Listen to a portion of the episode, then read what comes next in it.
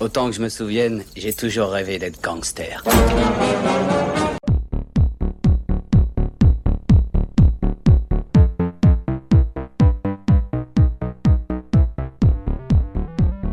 Les 400 coups. L'émission ciné des 400 coups. de 17h30 à 18h Tous les premiers mercredis du mois sur Radio Campus.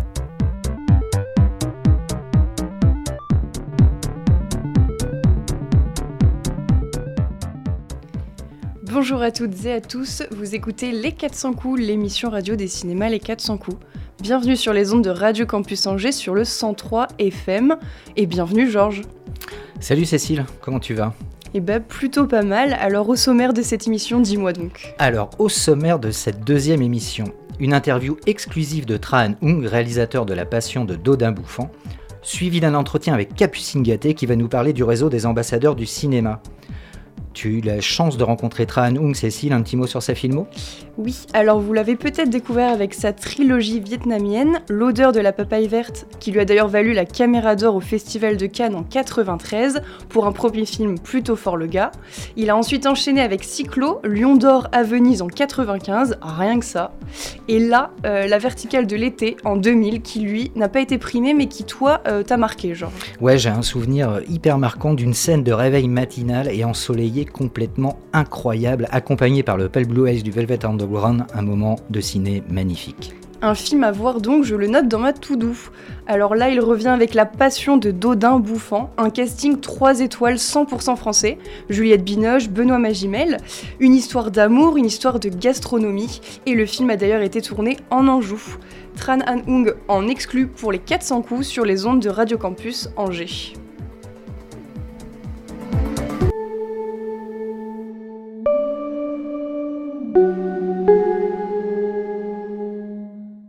Bonjour Tran Han Ung, bienvenue aux 400 coups et très heureuse de vous avoir parmi nous euh, pour nous présenter La Passion de Dodin Bouffant, votre septième long métrage qui a reçu le prix de la mise en scène au dernier festival de Cannes et qui est sélectionné pour représenter la France pour l'Oscar du meilleur film en langue étrangère. Alors pour commencer, vous vous êtes inspiré pour votre film d'un roman suisse des années 20, euh, La vie et la passion de Dodin Bouffant gourmet de Marcel Rouff. Euh, Qu'est-ce qui vous a séduit dans ce roman? Oh, je dirais quelques pages qui étaient magnifiques sur euh, comment les gens parlent de la nourriture dans le, dans le film. Et euh, j'ai également gardé, euh, comment dire, les, les personnages. Mais l'histoire ne m'avait pas beaucoup intéressé et j'ai préféré raconter l'histoire qui se passe avant le livre. Et parce que pour moi aussi, c'est l'occasion à mon âge de, de parler d'un thème qui me, qui me touche, qui est l'amour conjugal, c'est-à-dire un amour euh, entre deux personnes qui ont vécu longtemps ensemble et qui continuent à, se désirer. Et donc, je voulais voir les conditions euh, qui, comment dire, euh, qui pourraient amener à, faire durer ce désir entre deux personnes. Donc votre film parle d'échange, de partage et de transmission autour de la gastronomie. Également, comme vous le dites à l'instant, d'un point de vue relationnel à travers la relation entre Dodin et Eugénie. Et donc, pourquoi l'avoir placé justement au centre de votre film, cette relation? Mais parce que le film est sur le, plaisir d'aimer et le plaisir de, manger. Voilà, le pla- plaisir de partager aussi. Euh, et donc, euh, euh, c'était important pour moi de créer un personnage féminin euh, tel que Eugénie, euh, qui est une femme qui tient à sa liberté et qui euh, refuse de, se marier avec Dodin malgré ses, demandes multiples. Parce que cette distance qu'elle met, cette résistance, est précisément ce qui fait la beauté de leur relation et aussi qui crée comment dire, le désir de Dodin. Voilà. Et euh, elle tient avant tout à, à être euh, euh, sa cuisinière, voilà, plutôt que sa femme. Vous avez tout de suite pensé à Benoît Magimel et Juliette Binoche pour les rôles de Dodin et Eugénie. Oui, une fois que le scénario est, écrit, j'ai pensé à eux. D'abord parce que je connaissais euh, Juliette de- depuis un bout de temps. On, on s'est rencontrés sur, euh, sur le tournage d'un autre réalisateur et on s'est dit que peut-être on, ferait un film ensemble un de ces jours. Et dans ce projet, était vraiment pour elle. elle avait le bon âge. J'avais envie voilà, de parler de cet âge dans, dans, le film. Et en revanche, Benoît est venu plus tard, même si j'ai pensé à lui depuis le début. Mais Juliette pensait qu'il refuserait à cause de, leur histoire passée. Et comme ils n'ont pas tourné de film ensemble depuis 20 ans, c'était aussi une source d'inquiétude pour moi. Voilà, mais finalement, quand Benoît est, arrivé sur le, projet, euh, ça s'est extrêmement bien passé sur le tournage. Alors il y a Pierre Gagnère, euh, chef triplement étoilé, qui a été votre consultant gastronomique. Est-ce qu'il a participé à la préparation de tous les plats que l'on voit dans le film? Est-ce que Benoît Magimel et Juliette Binoche font également cuisiner un petit peu? Oui, Benoît et Juliette cuisinent dans la vie, ce qui fait que ça nous a beaucoup facilité la tâche. Euh, dans la mesure où euh, j'aurais demandé en fait une semaine d'entraînement, mais comme ils étaient tellement occupés, ils m'ont donné une demi-journée. Et et donc c'était assez, euh, euh, euh, comment dire, intense. Hein. Mais évidemment, dès que je les commence à les filmer, leurs gestes, tout ça était tellement juste. Et pour des gestes un peu plus spécifiques, eh bien, on a sur le plateau Michel Nave, qui est un, collaborateur de longue date de, de, Pierre Gagnère, qui, était là pour leur montrer. Voilà. Pierre a, comment dire, défini euh, le, le, menu euh, avec moi. Et euh, ensuite, il a cuisiné tous les plats pour que je puisse voir si c'était véritablement intéressant à filmer ou pas. Et donc, il a défini ainsi l'esprit de, cette cuisine pour le film. Et Michel Nave était sur le plateau tous les jours. Il cuisinait pour le film. Et euh, il était le gardien de, de, l'esprit euh, que Gagnère voulait pour le film. Il y a un travail sur le son dans votre film qui est considérable. Euh, moi, j'ai trouvé ça vraiment magnifique. Il n'y a pas de musique. On est vraiment transporté par l'ambiance sonore de la cuisine, de la nature. Est-ce que c'est quelque chose que vous aviez à l'esprit dès l'écriture du scénario? Non, pas du tout. J'aime, j'aime utiliser la musique au cinéma. Et, et, et comment dire, la nature du film au fur et à mesure que je, montais le film, euh, la, comment dire, euh, j'ai compris que, que, cette nature-là allait rejeter la, musique du film pour un film qui, est aussi sur l'amour. Euh, c'est, comment dire, c'est difficile de ne pas avoir de, musique, mais il est rare dans un film de voir autant de matière à l'écran. Quand je parle de matière, je voudrais parler de la viande, des légumes, de l'eau chaude bouillante, des braises, euh, de la vapeur euh, d'eau, etc. Donc tout ça a, vraiment euh, contribué à, un sentiment d'ancrage très fort, quelque chose de très, très terrien, très, très enraciné, qui quelque part a, rejeté la musique et, aussi tous les sons que produit la cuisine. Euh, était suffisamment riche pour que voilà, euh, la musique euh, n'était plus devenue nécessaire. Comme pour moi, en, post-production, pendant la, période du, montage, j'ai toujours, comment dire, fait rapidement le montage image et, pour pouvoir garder beaucoup de temps pour le travail sur le son. Parce que pour moi, le son, c'est vraiment la saveur de l'image l'image a sa beauté, a son sens, mais, euh, mais elle, doit aussi avoir une saveur et c'est le son qui, qui donne cette saveur. Euh, avec un bon son, eh bien, le rouge est beaucoup plus vif, euh, tout est beaucoup, a une, meilleure vivacité à l'écran quand le, son est, est, bien, bien travaillé. Alors, il y a, est-ce qu'il y a pour vous une analogie entre la fabrication d'un film et la fabrication de la cuisine, en fin de compte? C'est deux langages totalement différents, évidemment. C'est-à-dire que le matériau spécifique de, de, ces deux arts sont, très différents. En revanche, on peut euh, le comparer sous un angle, l'angle de mon travail, à savoir que en tant que réalisateur, euh, j'ai une période de labour. Voilà, tout comme la, cuisine a, besoin des, fruits et des légumes, et pour ça il faut labourer le champ pour avoir ça. Euh, ce, travail de la bourse, c'est le travail de l'écriture du scénario, du financement du film. Et quand euh, le financement est là, euh, tous les autres collaborateurs arrivent au moment de la récolte. Voilà, c'est-à-dire on travaille pour récolter tout ça. Et, ensuite, il y a la, période de, comment dire, de la du montage, hein, de comment on agence tout ça, euh, euh, les fruits, les légumes sur la place du marché hein, pour, pour le consommateur. Voilà. Et donc, on pourrait juste comparer sous cet angle. vous avez tourné votre film en Anjou. pourquoi avoir choisi l'Anjou? Est-ce que c'est une région que vous connaissiez ou est-ce que vous, l'avez découvert avec le tournage de ce film? Je l'ai découvert avec le tournage de, de, de ce film. En revanche, euh, euh, euh, j'allais souvent en, Loire-et-Cher, voilà. et donc, ça fait partie, voilà, de, toujours de la Loire. Donc, je connais, je connais un peu cette douceur, comme on dit, de vivre, tellement chantée hein, de la région. Mais évidemment, cette partie, l'Anjou, Angers, je connaissais pas. Et c'est vraiment parce que la, région a aidé le film. Euh, c'est ça qui a déclenché euh, mes repérages ici. Et quand j'ai euh, trouvé ce château, qui est un petit château, hein, avec tout ce, que, tout ce que ça offre comme possibilité de mise en scène, de déplacement, de circulation, voilà, je savais que, que j'ai trouvé le lieu qu'il fallait pour, pour le film. Et alors, dernière question, est-ce que vous êtes vous-même un bon cuisinier?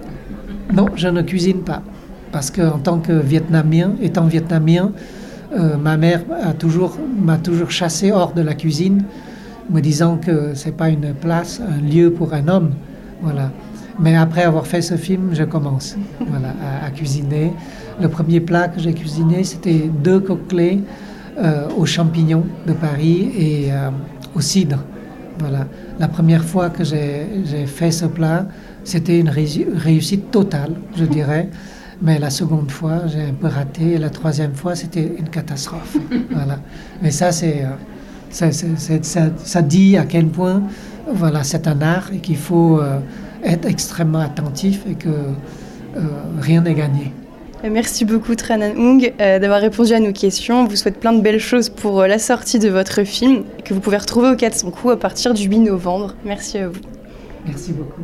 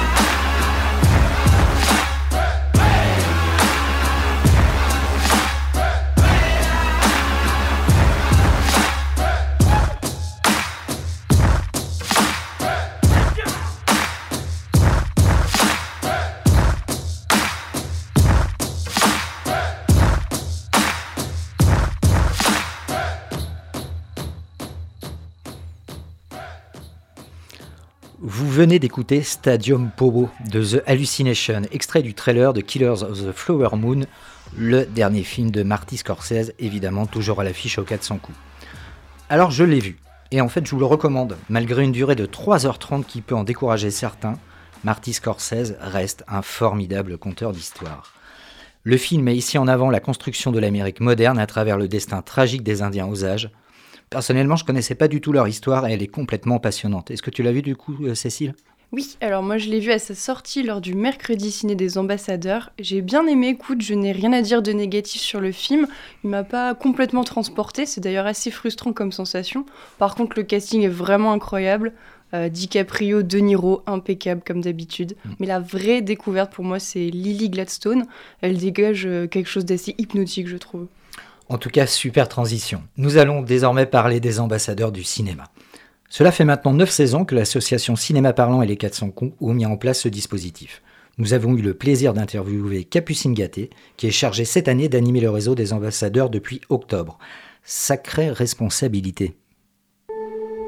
Ne l'oublie pas, un grand pouvoir implique de grandes responsabilités. Salut Capucine, bienvenue dans notre émission Les 400 coups. Merci d'être venue pour notre deuxième émission de l'année. Alors première question, euh, on est là pour parler un petit peu des ambassadeurs. Est-ce que tu peux nous en dire un peu plus? Qu'est-ce que le principe des ambassadeurs du cinéma? Alors déjà bonjour Cécile, j'espère que ça va. Euh, donc les ambassadeurs du cinéma, c'est euh, comment expliquer, on va dire simplement, c'est pas une organisation, mais c'est un petit groupement d'étudiants, donc des lycéens et des étudiants, qui sont là pour euh, pour euh, pour euh, toute la période d'une année scolaire à peu près. Et leur but, c'est de en fait parler cinéma, aller voir des films, etc. Donc donc ça peut commencer à partir de la seconde et jusqu'à 25, 26 ans, etc. Et donc, ouais, le but, c'est de, de déjà d'apprendre à se connaître et puis de, de parler ciné avec, avec des gens qu'on connaît pas forcément et qu'on a tous une passion commune, c'est le cinéma, quoi. Très bien. Et euh, du coup, la sélection, parce que tu as dû sélectionner les ambassadeurs, j'imagine, au préalable, est-ce qu'il y a un processus particulier? Comment, comment ça s'est déroulé exactement? Euh, bah déjà, dans un premier temps, euh, on envoie un... Enfin, il faut faire de la communication autour de ça parce qu'il faut que les gens aient envie de s'inscrire dans un premier temps. Donc euh, nous, ce, qui est, ce qui est le plus important, c'est vraiment communiquer auprès des, des lycées et des facs. Donc c'est euh, mettre des affiches euh, un peu partout euh, dans la ville d'Angers et dans les, dans les différentes facs, essayer d'aller dans les classes, surtout dans les lycées, pour essayer de leur expliquer c'est quoi les ambassadeurs du cinéma. Et ensuite, tout simplement, bah, on met en ligne un questionnaire et on essaie d'espérer que ça marche en fait et que les, les gens s'inscrivent et puissent poser leur candidature. Donc cette année, ça va, on a eu pas mal de candidatures, on en a une petite centaine, donc c'est vraiment chouette. Et, euh, et ensuite, euh, pour ce qui est de la sélection, euh, déjà, on est obligé de prendre un étudiant par établissement. C'est-à-dire que ce sera un étudiant de, du lycée Sacré-Cœur, un étudiant de Pont-Gazan, etc. Et c'est un peu différent pour les, pour les, les études supérieures. Parce que du coup, là, on essaie de prendre une personne par licence. C'est-à-dire, par exemple, je prends l'exemple de Belle Bay. Bah, euh, là, ce sera euh, un étudiant en histoire, un étudiant euh, en langue, etc. Mais voilà. Donc toi, Capucine, tu es en service civique, je crois. Du coup, c'est quoi ton rôle exactement Tu es chargée d'animation du réseau. Ça consiste en quoi exactement? Donc du coup, le but pour moi, c'est essayer euh, déjà que le groupe soit un peu, euh, un peu réuni. C'est c'est essayer de, de tous, euh, de leur donner des... Enfin, j'allais dire des ordres, c'est un peu, un peu extrême, mais c'est euh, leur, euh, leur donner des, des moments et des endroits où on peut se réunir tous ensemble, euh, essayer de leur, leur faire faire des choses en lien avec les événements ciné qu'il y a dans Angers pendant toute l'année, en rapport avec le festival Premier Plan, euh, mais aussi par exemple euh, la semaine du court métrage, les semaines de langue qui se passent au 400 coups, c'est tous ces événements-là qui sont hyper importants. Et, euh, en fait, il, il faut les réunir ensemble pour essayer de faire une cohésion avec tout le groupe et qu'on puisse faire des, des chouettes trucs ensemble. Et c'est ça le plus important. Après, moi, mon rôle, c'est surtout de partager ce qui se passe en termes d'événements ciné, de, donner des, dates d'événements, et, c'est à peu près ça. Et aussi de, créer des groupes de discussion, de partager des, publications sur les réseaux sociaux. Et, et voilà, après, ils font beaucoup. euh, c'est aussi, enfin, ils sont très libres. Enfin, moi, je fais tout ce qui est dans, derrière, en fait. C'est les trucs qu'on voit pas, tu vois. C'est genre euh, faire les plannings, ce genre de choses. Mais après, c'est eux qui rendent le truc vivant, en fait. Moi, euh, je suis juste là pour organiser et eux, ils rendent euh, l'expérience beaucoup plus vivante et, accueillante. Ils ont une grande liberté d'action, en fait, dans, ce, dans cette association. Ce qui permet en fait de leur donner envie de après se réinscrire et d'avoir des idées pour faire des choses. C'est- tout ça quoi. Donc du coup, ils mettent en avant le cinéma. Ils ont, est-ce qu'ils ont des avantages en échange Alors les avantages bien sûr, bah, vu qu'on leur donne euh, quelques petites choses à faire, euh, derrière il y a quand même une contrepartie qu'on doit leur donner. Donc déjà on va dire le plus gros avantage, et c'est je pense un peu pour ça que les gens s'inscrivent, c'est aussi euh, le, petit tarif qu'offre le fait d'être ambassadeur au 400 coups qui permet d'avoir euh, toutes les séances de cinéma à 2,50€. Donc ça c'est quand même un gros plus quand on est étudiant. Ça permet tout simplement de, s'ouvrir en fait à un cinéma, euh, au monde du cinéma qui est aujourd'hui de moins en moins accessible. Quand on voit les prix de certaines salles de ciné, c'est vrai que ça devient assez... c'est complètement dingue en fait de se dire qu'on doit payer pratiquement euh, 15 euros pour, pour aller au cinéma. Je trouve ça, je trouve ça assez fou. Du coup c'est une belle opportunité de se dire bah, je vais aller voir ça sur un coup de tête. Et même si c'est un mauvais film, c'est pas grave. Au moins on sait qu'on n'a pas, euh, on n'a pas euh, cassé, euh, cassé la tirelire en fait pour, pour aller voir ça. Donc déjà ça c'est super. Ensuite quand on a des, hum, des avant-premières avec des, des réalisateurs qui viennent ou des intervenants, généralement c'est gratuit pour eux. Donc ça permet aussi de- d'avoir une vraie interaction avec des professionnels. Et donc ça c'est aussi hyper important. Et après il y a toujours des, toujours, pardon, des tarifs préférentiels avec le, le festival Premier Plan. Ils peuvent... ils peuvent avoir des petites offres et tout ça. Enfin, c'est plein de, plein de petites choses qui font que le cinéma devient beaucoup plus accessible. Donc voilà, après, euh, on a aussi les, euh, les rencontres avec les réalisateurs, euh, on va dire de manière plus intime pendant premier plan, où en fait on fait un genre de petit déjeuner avec ceux qui créent des, des courts-métrages dans la région. Donc donc c'est toutes ces choses qui permettent aussi de, bah voilà, d'être plus proche d'un d'un cinéma qu'ils connaissent pas. Et surtout parce que la plupart du temps, les personnes qui deviennent ambassadeurs euh, souhaitent euh, devenir, enfin souhaitent en tout cas travailler dans le milieu du cinéma après. Donc c'est euh, une super opportunité pour eux de s'ouvrir en fait de manière assez rapide et pas extrême, mais, voilà quoi, de, s'ouvrir pleinement au ciné quoi. Et alors la question que je me pose, c'est est-ce qu'on peut devenir enfin, ambassadeur finalement plusieurs années de suite ou est-ce qu'il y a un quota? Bah évidemment, c'est aussi ça l'intérêt. C'est par exemple, on a des, des ambassadeurs euh, qui sont là depuis euh, 3-4 ans. Donc euh, c'est euh, c'est d'autant plus intéressant pour nous parce que y a, hum, je pense à une personne cette année qui s'est inscrite et qui était là euh, à la quatrième année des ambassadeurs ou la troisième. Et là on est à la neuvième. En fait, euh, il s'est rendu compte à quel point c'était euh, une super, euh, super opportunité qu'il n'a pas profité à fond et du coup il s'est réinscrit des années après en voulant être euh, beaucoup plus actif. Et c'est aussi ce qu'on recherche, c'est des gens qui euh, savent ce que, ce que, ce que cette... ce que, ce que cet assaut euh, leur offre en fait. Ça permet de donner du vrai dynamisme au groupe. Alors évidemment, il y a des nouveaux, c'est hyper important aussi de, un peu renouveler euh, les personnes qui sont là-dedans parce que parce qu'on peut pas toujours voir les mêmes têtes, ça serait un peu redondant. Mais euh, c'est aussi cette, cette idée de que, que les anciens mettent à l'aise les nouveaux et que du coup il y a un vrai mélange qui se fasse et que tout le monde soit, enfin tout le monde s'y retrouve en fait, que ce soit hyper hyper dynamique quoi. Et alors j'ai cru comprendre que toi-même tu as été ambassadrice à deux reprises si je dis pas de bêtises. Et donc euh, le fait d'être ambassadrice puis là de l'autre côté un petit peu euh, du, réseau en tant que service civique, est-ce que bah, j'imagine ça va t'aider un petit peu dans, dans ce rôle-là? Oui, j'ai été euh, ambassadrice deux ans. Voilà, c'était euh, une expérience assez assez géniale. Parce que j'étais dans des études qui me plaisaient pas forcément. Enfin, si qui me plaisaient, mais je voulais aller vers le cinéma et, du coup, pendant une année, je me suis demandé ce que je voulais faire et, et voilà, je me suis dit bah faisons ce, ce super petit travail. Et du coup, ça m'a permis aussi de voir ce qui, moi, me semblait euh, important, euh, ce sur quoi on va dire euh, appuyer pour que les gens, soit les informations soient plus claires, soit les gens soient, aient envie plus d'être actifs, actifs plutôt.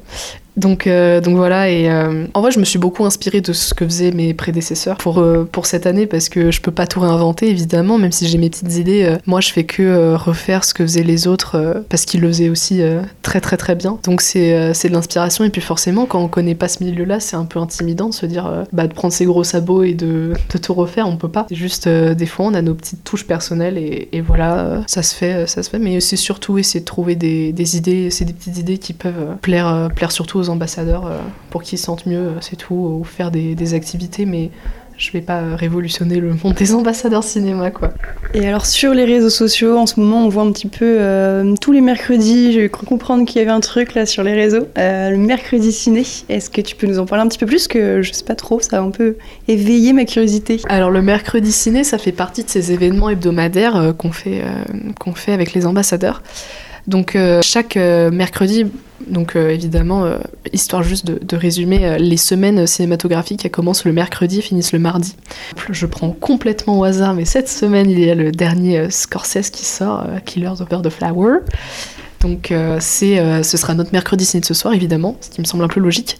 Donc euh, en fait, on, prend une séance qui nous semble intéressante. Donc ça peut être soit des grosses sorties, euh, des très grosses sorties euh, qui, intéresseront forcément beaucoup de monde et qui ramèneront beaucoup d'ambassadeurs, ou ça peut être des films beaucoup plus indépendants qui, on sait, n'attireront pas forcément l'œil des plus des personnes les plus jeunes, des, adolescents et, des jeunes adultes. Donc on essaye aussi de mettre en lumière ces, films qui qui n'ont pas forcément autant de notoriété que des, des Scorsese ou des Ridley Scott avec Napoléon ou, ou des Dunes qui vont sortir l'année prochaine. Enfin, c'est tout ça. Donc ouais, c'est des films un peu plus indépendants qui, euh, ont besoin en fait de vision, euh, qui ont besoin un peu de d'être vus par des publics plus jeunes avec des, enfin, qui ont beaucoup de choses à raconter et qui sont tout aussi intéressants. Donc c'est aussi ça le principe. C'est euh, des mercredis ciné, c'est découvrir du cinéma, donc soit du, du, cinéma d'auteur, soit du cinéma d'action, etc. Il y a pas de, on se met pas de barrière. Et chaque une fois par mois ou deux fois par mois, on essaye aussi de donner aux ambassadeurs le choix de choisir le film qu'ils vont voir. Donc on fait des sondages sur Instagram, etc.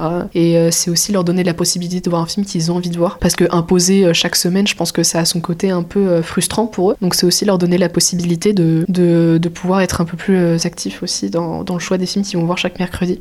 Et, et, aussi bah, du coup de les, les, inciter à venir parce que c'est aussi ça le, but. Et, et, voilà à peu près ce qu'est les mercredis ciné, j'espère que c'était clair pour, pour toi. Et alors un dernier mot sur cette nouvelle aventure qui débute pour toi, Capucine, est-ce que t'as hâte? Bah moi ça fait quelques mois déjà que ça a commencé, c'était août, mais maintenant je sens que ça, va très vite et tous les ambassadeurs euh, sont vraiment euh, super sympathiques et hyper motivés. Enfin franchement je suis très contente euh, de cette année qui se prépare, mais je sens que ça va un peu vite quand même parce que là je suis déjà en octobre, j'ai l'impression que ça passe à une vitesse folle, mais, j'ai hâte de voir ce qui va arriver, etc. Donc, donc ouais je suis super contente qu'on fasse plein de super choses avec eux, ça va être une très chouette neuvième année des ambassadeurs je pense.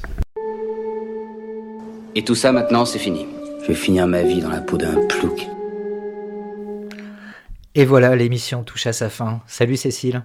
Salut Georges. Merci de nous avoir écoutés. Retrouvez toute la programmation des 400 coups sur www.les400coups.org et sur les réseaux sociaux. D'ici là, courez dans les salles. On se retrouve le mois prochain sur Radio Campus Angers 103 FM.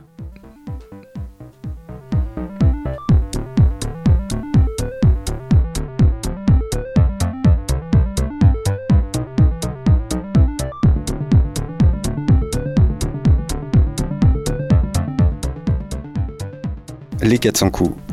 Une émission à retrouver en podcast sur www.radiocampusangers.com.